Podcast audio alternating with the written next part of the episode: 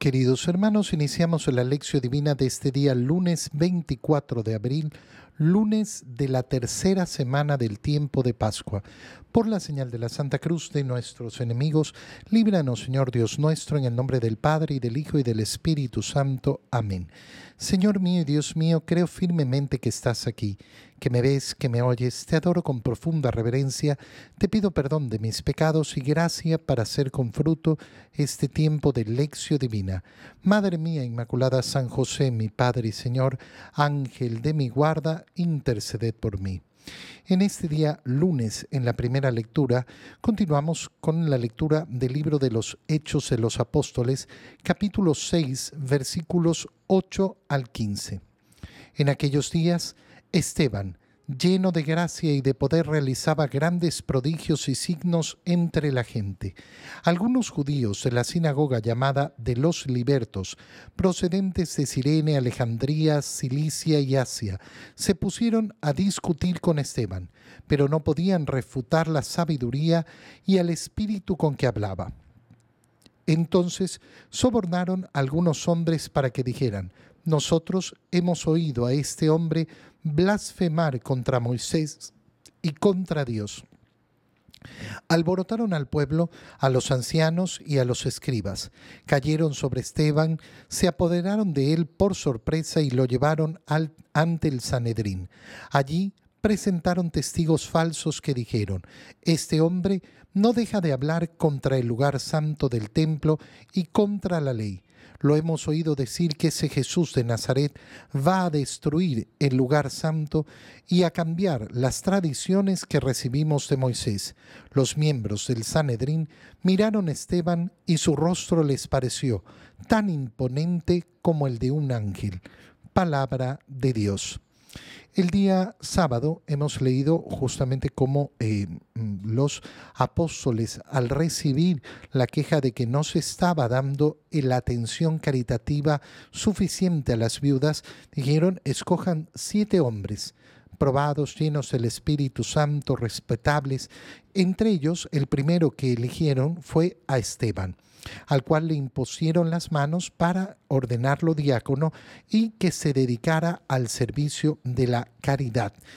Ese Esteban es ahora el protagonista de eh, la siguiente parte del libro de los Hechos de los Apóstoles, porque Esteban se va a convertir en el protomártir de la iglesia, es decir, en el primer mártir de la iglesia. Su fiesta la celebramos el 26 de diciembre el día después de la Navidad. Es precioso esto. ¿Por qué? Porque después de haber celebrado la Natividad de Jesús, celebramos al primero en derramar su sangre por defender su fe en Jesús. ¿Qué nos cuenta el libro de los Hechos de los Apóstoles? Que Esteban estaba lleno de gracia y de poder y realizaba grandes prodigios y signos entre la gente. Es decir, que predicaba y hacía prodigios. ¿Qué quiere decir prodigios? Hacía milagros, signos entre la gente. Algunos de los judíos eh, de una sinagoga llamada de los libertos, que procedían de fuera de Jerusalén, comenzaron a discutir con Esteban. Discutir eh, está bien, claro, por supuesto. El ser humano discute para enfrentar su visión, para enfrentar su opinión, para enfrentar su punto de vista con las personas. Discutir en sí mismo no es malo todo, eh, todo el contrario. Eh, eh, nosotros estamos llamados justamente a poder rebatir, a poder exponer la doctrina de nuestra fe y a poder exponer lo que pensamos, cómo nos parecen las cosas. Ese no es el problema. Se ponen a discutir con Esteban, pero no podían refutar la sabiduría y al espíritu con que hablaba. ¿Qué es lo que ocurre? Ocurre que cuando una persona se pone a discutir, pero lo único que quiere hacer es refutar al otro sin eh, aceptar que el otro pueda tener eh, razón, entonces claramente no vamos eh, a tener una buena discusión. La discusión se va a basar en expresar mis puntos de vista y escuchar los puntos de vista del otro y lograr reflexionar qué tanta razón puede eh, tener eh, en los puntos de vista o entender al menos por qué dice lo que dice, por qué piensa lo que piensa. Y si eh, el caso es que está equivocado, y no quiere mm, cambiar su opinión, bueno, yo no lo puedo forzar, no, no, no, no tiene eso por qué violentarme, no tiene por qué llevarme a la amargura ni a nada parecido. Eh, aquí tenemos justamente el contrario. No podían refutar su sabiduría, la sabiduría de Esteban. Eh, y al espíritu con el que hablaba. Es decir, que Esteban no solo habla de una manera humana dando sus argumentos, sino que está revestido del Espíritu Santo. Esto va a ser importantísimo cuando nosotros eh, tenemos que discutir ciertas cosas sabiendo que hay principios de fe que son irrefutables. Yo mm, no, no, no me voy a poner a discutir eh, si Dios es uno y trino, lo voy a exponer. Y si una persona no quiere aceptarlo, bueno, no lo aceptará, no tiene obligación de aceptar la fe. Me puede explicar mil cosas distintas, pero tampoco cambiará eh, eh, mi parecer. ¿Por qué? Porque mi parecer no es una opinión, sino un acto de fe basado en la revelación. Yo le creo a Dios, creo lo que Dios me ha revelado. Si una persona me quiere convencer de que Jesús no es hijo de Dios, bueno, mm, podrá gastar el tiempo intentándolo. Ahora yo le argumentaré y le explicaré eh, por qué decimos que Jesús es hijo de Dios. Si la persona no lo quiere aceptar, bueno, tener la doctrina de nuestra fe clara es hablar con el Espíritu Santo, es efectivamente permitir que la fuerza del Espíritu Santo esté ahí. Si mis argumentos, en cambio, no se van a basar en la revelación, entonces, claro, no voy a dejar que el Espíritu Santo actúe, no le voy a dar ese espacio. Esteban eh, eh, habla con su capacidad humana, pero además lleno de esa sabiduría del Espíritu Santo. Entonces, ¿qué hicieron estos judíos? Sobornaron a algunos hombres para que mintieran para que dijeran que lo habían oído decir a Esteban eh, eh, que había blasfemado contra Moisés y contra Dios. ¿Por qué acuden a esto? Porque no han podido contradecirlo. Y qué penoso es ver esta actitud. Alborotaron al pueblo, a los ancianos y a los escribas, que cayeron sobre Esteban y se apoderaron de él por sorpresa y lo llevan ante el Sanedrín. Eh, ya hemos visto cómo eh, Jesús fue llevado ante el Sanedrín, cómo Pedro y Juan fueron llevados ante el Sanedrín, como los doce, perdón, los once en ese momento, los once apóstoles también han sido llevados ante el Sanedrín. Ahora Esteban, que ha sido ordenado diácono, que has recibido la imposición de las manos, también es llevado ante el Sanedrín. El Sanedrín es ese, eh, esa, legislación de los judíos es decir, ese congreso, ese, eh, esa asamblea de los judíos donde toman las decisiones. Allí presentaron testigos falsos que dijeron, este hombre no deja de hablar contra el lugar santo del templo y contra la ley. Y hemos oído que ha dicho que Jesús va a destruir el lugar santo y a cambiar las tradiciones que hemos recibido. Es decir, las mentiras contra Esteban son enormes. Esto es importante para recordar que nosotros cuando queremos hacer juicios de las personas tenemos que tener mucho cuidado. Oh, es que salió en la prensa, no, es que dijeron, es que no sé cuánto, es que por aquí. Hermano mío, eh, con mucha, mucha, mucha calma, uno no se deja llevar por lo que dicen los demás, por lo que dijo la prensa, por lo que dijo uno que acusó, por lo que dijo. Hay que tener el corazón bien sereno y, un deseo grande por la verdad. Si yo tengo deseo por la verdad, no ando juzgando a la ligera. Los miembros del Sanedrín miraron a Esteban y su rostro les pareció tan imponente como el de un ángel. Es decir, que en ese momento se está cumpliendo lo que el Señor había prometido. No se preocupen de lo que van a decir en su defensa. ¿Por qué? Porque el Espíritu Santo estará en ustedes para que puedan decir las palabras que tienen que decir. En el Evangelio, leemos el Evangelio de San Juan, capítulo 6, versículos 22 al 29 recordando que estamos dentro del capítulo 6, hemos iniciado el día viernes pasado a leer el capítulo 6 del Evangelio de San Juan, capítulo dedicado al pan de vida. Después de la multiplicación de los panes, cuando Jesús dio de comer a cinco mil hombres, sus discípulos lo vieron caminando sobre el lago. Al día siguiente, la multitud que estaba en la otra orilla del lago se dio cuenta de que allí no había más que una sola barca y de que Jesús no se había embarcado con sus discípulos, sino que éstos habían partido solos. En eso llegaron otras barcas desde Tiberiades al lugar donde la multitud había comido el pan. Cuando la gente vio que ni Jesús ni sus discípulos estaban allí, se embarcaron y fueron a Cafarnaúm para buscar a Jesús. Al encontrarlo, en la otra orilla del lago le preguntaron, Maestro, ¿cuándo llegaste acá? Jesús les contestó, yo les aseguro que ustedes no me andan buscando por haber visto signos, sino por haber comido de aquellos panes hasta saciarse. No trabajen por ese alimento que se acaba, sino por el alimento que dura para la vida eterna y que les dará el Hijo del Hombre, porque a este el Padre, Dios, lo ha marcado con su sello. Ellos le dijeron, ¿qué necesitamos para llevar a cabo las obras de Dios? Respondió Jesús, la obra de Dios consiste en que crean en aquel a quien Él ha enviado.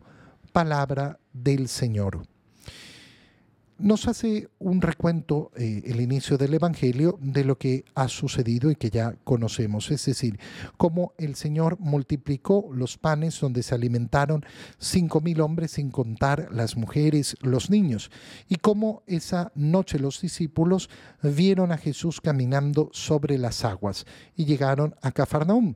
Y empieza entonces la narración al día siguiente. La multitud que estaba allí eh, se dio cuenta de que no había más que una sola barca, que Jesús no se había embarcado con sus discípulos. Es decir, están buscando a Jesús. Llegan otras barcas de Tiberiades y eh, em, eh, comienzan a subirse eh, para ir hasta Cafarnaúm buscando a Jesús. Aquí comienza la disminución de esa multitud. ¿Por qué? Porque lógicamente esas, esos cinco mil hombres, sin contar las mujeres, sin contar los niños, no se embarcaron todos en, eh, en las barcas, se embarcaron los que pudieron entrar y fueron a buscar a Jesús. Otro gran número se habrá dispersado, habrán vuelto a sus casas. Van en busca de Jesús, pero disminuye esa cantidad de gente. Esta disminución que vamos a ver a lo largo del capítulo 6 es sumamente importante. ¿Por qué? Porque a la hora de alimentarse con eh, la comida que les ofrecía el Señor, todos estaban dispuestos. Pero cuando entramos en la profundidad de la doctrina del pan de vida, cuando entramos en la profundidad de la doctrina de la Eucaristía, ese número gigantesco de personas va a ir disminuyendo, disminuyendo, disminuyendo y disminuyendo. Como sucede, ¿cuántos se bautizan? ¿Y cuántos viven constantemente recibiendo la comunión? Y hay una divergencia gigantesca. ¿Cuántos niños hacen la primera comunión? ¿Cuántos se confirman? ¿Cuántos se confirman y cuántos siguen verdaderamente el camino de Cristo? El camino de vivir efectivamente en la gracia de Dios. Bueno, el capítulo 6 nos está contando lo que sucede, que nos llena de pena, lógico, ¿Cómo no me da dar pena que no todos los bautizados reciban la comunión? ¿Cómo no me da dar pena que no todos los que reciben la comunión eh, reciban la confirmación? ¿Cómo no me va a dar pena que los confirmados no se conviertan en verdaderos soldados de Cristo? Llena de pesar el corazón, pero esa es la realidad. Esa es la realidad de lo que ocurre. Y por eso es un llamado de atención para estar atentos. ¿Por qué? Porque para las cosas fáciles la multitud es gigantesca, es incontable. Pero en la medida que se trata de seguir verdaderamente el camino del Señor, ahí las cosas cambian. Al encontrar a Jesús en la otra orilla del lago, le preguntan, Maestro, ¿cuándo llegaste acá?